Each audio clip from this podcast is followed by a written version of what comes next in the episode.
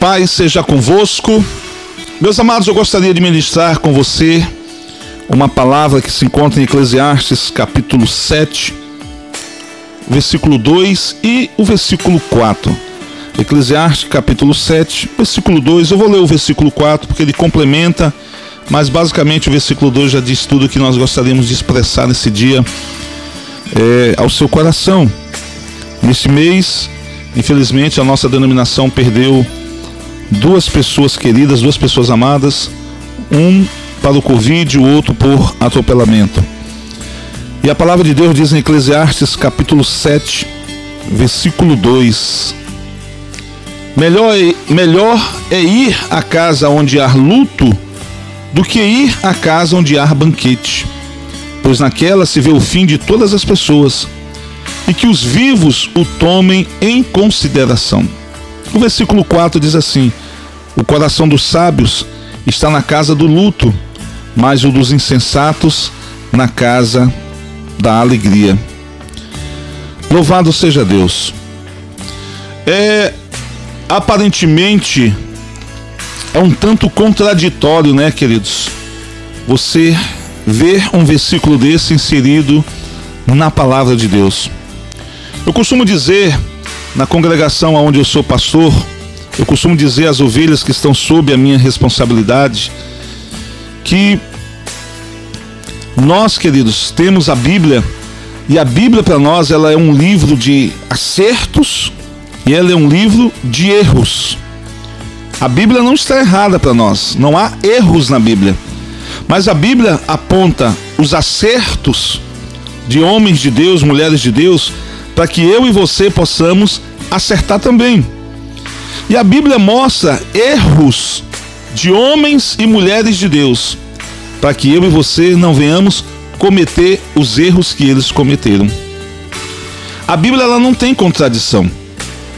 A Bíblia ela foi escrita num longo período e nesse período inteiro, tá, queridos, cerca acho que de 1600 anos, é, por cerca de 40 autores que foram inspirados pelo Espírito Santo de Deus.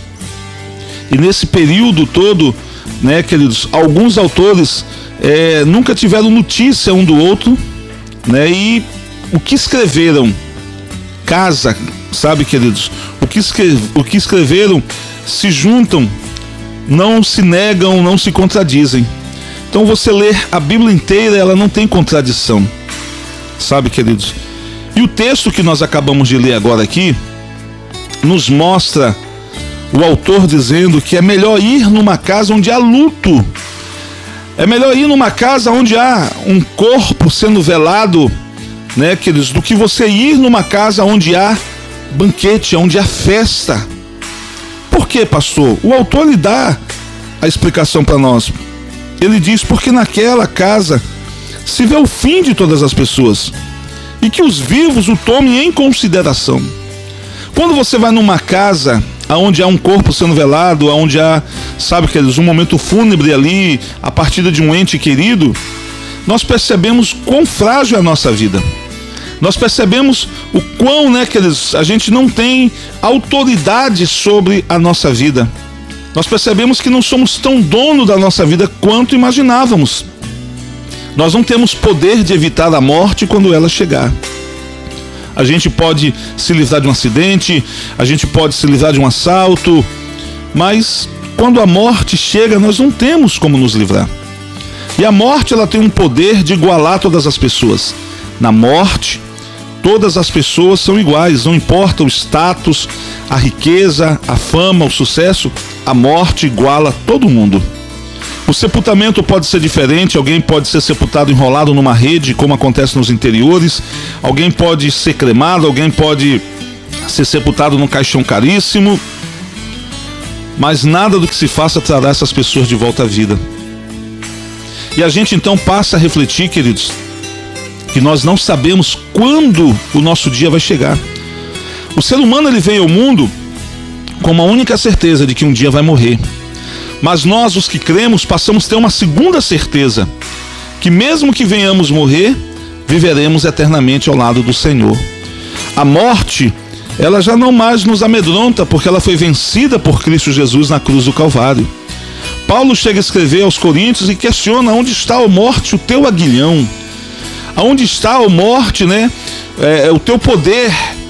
Aí Paulo diz que a morte ela foi tragada, ela foi vencida por Jesus na cruz. Nós, os que cremos, enxergamos a morte apenas como uma passagem, uma porta pela qual atravessaremos e do outro lado nos encontraremos com o Senhor nosso Deus. Você precisa, queridos, entender que quando você vai numa casa onde há luta, onde pessoas estão chorando a partida de alguém, o autor aqui diz que os vivos o tomem em consideração, devemos refletir, olhar para aquela pessoa que estava naquele caixão se perguntar: e se fosse eu? Este mês nós tivemos um irmão que foi morto por atropelamento. Uma pessoa o atropelou, uma pessoa alcoolizada numa moto o atropelou. E ele não resistiu aos ferimentos, né? ficou vivo aí quase dois dias, mas não resistiu, teve uma, uma parada cardiorrespiratória e veio a óbito. E a pergunta que eu faço é: e se aquela moto atingisse você? Se fosse você no lugar do nosso irmão, aonde você estaria hoje espiritualmente? Pela forma como nosso irmão viveu, estava vivendo no nosso meio, nós acreditamos que ele encontrou um lugar de descanso junto ao Pai.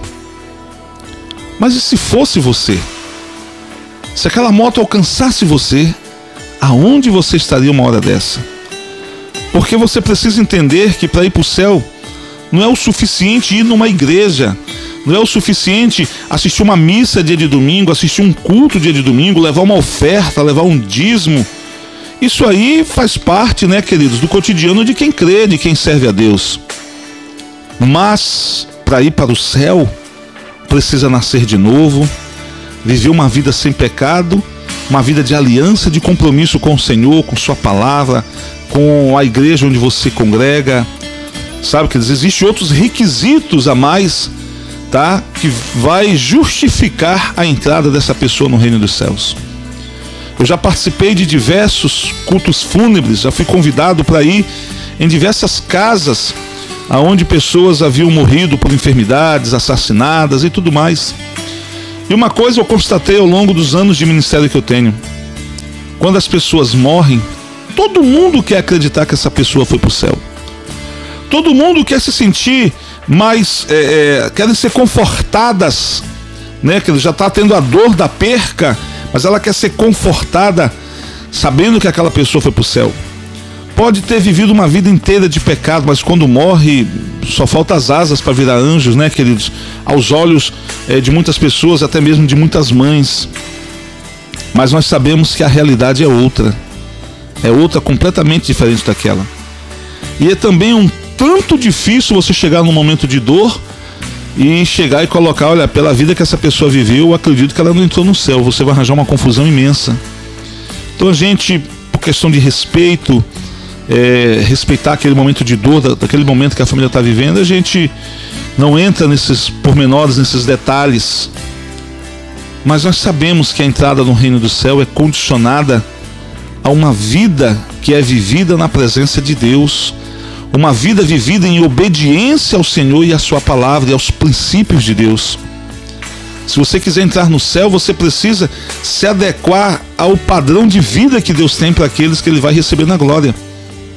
Não é Deus e a Sua palavra que tem que se adequar ao seu estilo de vida, é você que tem que se adequar ao estilo de vida que Deus preparou, que Deus deseja que aqueles que queiram entrar no céu venham viver. Quando você vai numa casa onde há luto, você começa a perceber, queridos, que você não é tão dono da sua vida, que você não tem controle sobre a sua vida. O poder da vida e da morte está nas mãos de Deus. É um tanto difícil. Às vezes você ouve irmãos falando: "Ah, fulano morreu foi da vontade de Deus". Você acredita de uma forma generalizada, né, queridos, que Deus está no controle realmente de tudo isso? Mas muitas das vezes há pessoas que atraem a morte para si, pela forma como vivem. Você passa a comer de qualquer jeito, a viver de qualquer forma, uma vida sedentária. Você está atraindo a morte, porque você vai desenvolver doenças na sua vida. E essas doenças poderão, sei lá, trazer uma uma complicação. É, quantas pessoas morreram de Covid, é, não pelo Covid em si, mas por complicações de outras doenças que já tinham e o Covid né, só complicou essas doenças. É como a AIDS, a AIDS em si não mata ninguém, mas como ela baixa a imunidade das pessoas, as pessoas adquirem doenças facilmente e muitas das vezes morrem dessas outras doenças. Então, queridos, às vezes nós estamos aí talvez antecipando a nossa morte. Eu lembro de um, de um fato que o pastor Josué Benson, nosso líder no estado do Pará, ele sempre mencionava, é, de pastores com diabetes, perdi um dedo, perdi um, pé, e ele chegou a vez uma reunião e disse, olha, o pessoal está mandando aí, é, em parte, em prestação, o corpo para o céu. Mandou um dedo aqui, mandou um, um pé amanhã ali, mas tudo isso por falta de cuidado com o próprio corpo. Então a morte, às vezes, nós antecipamos, nós atraímos ela pela forma como vivemos. Devemos viver de forma saudável, devemos evitar, né, queridos, é, estar é, em situações de que possam trazer vulnerabilidade para nós, possam trazer algum tipo de malefício para nós. Devemos ter cuidado com a nossa própria vida. Mas não somos dono dela como imaginamos. Quando eu entreguei minha vida para Deus, Ele se tornou o Senhor da minha vida. E agora é do jeito que Ele quer e da maneira que Ele quer. O autor aqui do texto que nós lemos, ele ainda disse: O coração dos sábios está na casa do luto. O coração do sábio, ele olha para aquela situação e ele tira proveito. Tem uma frase que diz que o homem inteligente aprende com os próprios erros, mas o sábio aprende com o erro dos outros. O camarada olha e vê que uma família se destruiu porque o homem teve um caso com uma outra mulher que não fosse a sua esposa. Eu vi uma frase interessante ontem que um irmão mandou para mim, que ele disse: Casamento é como andar de moto, só cabe dois. E aí você olha e você percebe que uma família foi destruída porque houve adultério. Aí você vai pensar: se eu adulterar como aquele adulterou, a minha família poderá se destruir também. Então eu não vou adulterar. Você está sendo sábio. Eu quero dizer, queridos, para a gente estar já finalizando essa mensagem. Você não sabe quantos dias você tem de vida. Você não sabe quantos anos você terá de vida. Por isso a necessidade de hoje você entregar sua vida para o Senhor. Por isso da necessidade urgente de hoje você receber Jesus como Senhor e Salvador na sua vida. A Bíblia diz que hoje é o dia aceitável do Senhor. Então, queridos, hoje é um dia de você parar para refletir e dizer: olha, eu preciso entregar minha vida para Jesus enquanto eu estou vivo, enquanto eu, tenho, enquanto eu tenho tempo, enquanto eu tenho oportunidade. Porque se a morte chegar até você, o autor de Hebreus, no capítulo 9, o versículo 27, ele diz que o homem está destinado a morrer uma só vez, e após isso segue o juízo. Ou seja, não tem como você ser salvo depois da sua morte. Eu já participei, como já disse aqui, de reuniões, é, de cultos fúnebres, e eu vejo pessoas muitas das vezes intercedendo é, por aquele que morreu, pedindo que a alma daquele que morreu possa ser recebida na glória, pedindo para Deus ter misericórdia, rogando aí, né, queridos, é, de acordo com a fé das pessoas, rogando para a mãe de Jesus, que possa receber aquele filho e apresentar ao Pai para que ele possa ser recebido no céu. Se tudo isso fosse verdade, tudo isso estaria anulando o sacrifício de Jesus na cruz. Jesus morreu na cruz justamente para que nós pudéssemos ser salvos. A sua morte foi a minha morte a sua morte. O seu sacrifício foi por mim e por você. Por isso é que eu preciso nascer de novo, receber Jesus como Senhor e Salvador se eu quiser entrar no reino dos céus. Então, após a morte, depois que alguém morre, você só consegue dar um sepultamento digno e honroso a essa pessoa. Mas nada mais você pode fazer por ela, muito menos pela sua alma. Então, queridos, guarde essa palavra no seu coração. A morte, ela existe. E ela vai alcançar você como ela vai alcançar a mim. Não sabemos quando ela vai chegar. Mas que quando ela chegar, que o nosso nome possa estar escrito no livro da vida que nós possamos, queridos, estar vivendo em comunhão com Deus. A minha mãe, quando morreu, eu antes dela morrer, eu fui na UTI onde ela estava. Ela ainda estava consciente. E eu disse: "Mãe, eu estou entrando aqui não como filho, mas como pastor".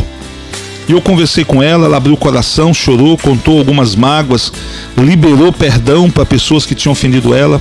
Ela já estava servindo ao Senhor pouco tempo e precisava daquilo.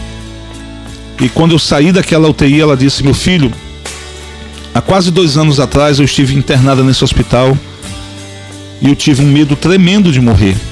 Eu não te entregue a minha vida para Jesus. Mas agora que eu entreguei a minha vida para Jesus, se Jesus veio me buscar, eu estou preparada. Eu estou pronta. E aquilo me trouxe uma paz, uma alegria, sabe, aqueles interior tão grande. E eu saí daquele local com a certeza de que Jesus haveria de levar minha mãe, porque o Senhor me mostrou. Eu consegui ligar para as minhas irmãs, consegui avisar, e a minha irmã que morava mais longe, morava na Bahia, ela conseguiu chegar a tempo do sepultamento, não chegou a tempo de encontrar nossa mãe viva, mas chegou a tempo do sepultamento. Então, queridos, eu quero deixar para você essa palavra. A morte ela existe, ela é real. Ela vai chegar para você também. Mas antes que a morte chegue, deixa que a vida de Jesus chegue primeiro na sua vida. Receba Jesus como Senhor e Salvador. Permita-se viver para Ele. Você não tem, sabe, autoridade você não pode, queridos, de maneira alguma destinar a sua alma ao sofrimento do inferno. Você pode sim dar essa alma para o Senhor. Você ganhou de graça a vida que Deus lhe deu. Por que não devolver para Ele? Por que não colocar essa vida nas mãos dele? O inimigo ele está aí com o pecado, fazendo de tudo para que você permaneça longe do Senhor, para que você viva no, no pecado da, das bebedeiras, das urgias, das mentiras, das coisas erradas, que dá prazer para sua carne, mas entristece o espírito, para que quando a morte chegar você não possa adentrar no reino dos céus. O sábio, o coração do sábio está na casa de luto, mas o coração do tolo na casa de alegria. Está lá em Eclesiastes 7,4. Guarde essa mensagem no dia de hoje, no nome do Senhor Jesus. Que o Senhor possa te abençoar grandemente e que você possa refletir em tudo aquilo que você ouviu nesse dia. Que o Senhor te abençoe e te guarde. Paz seja convosco.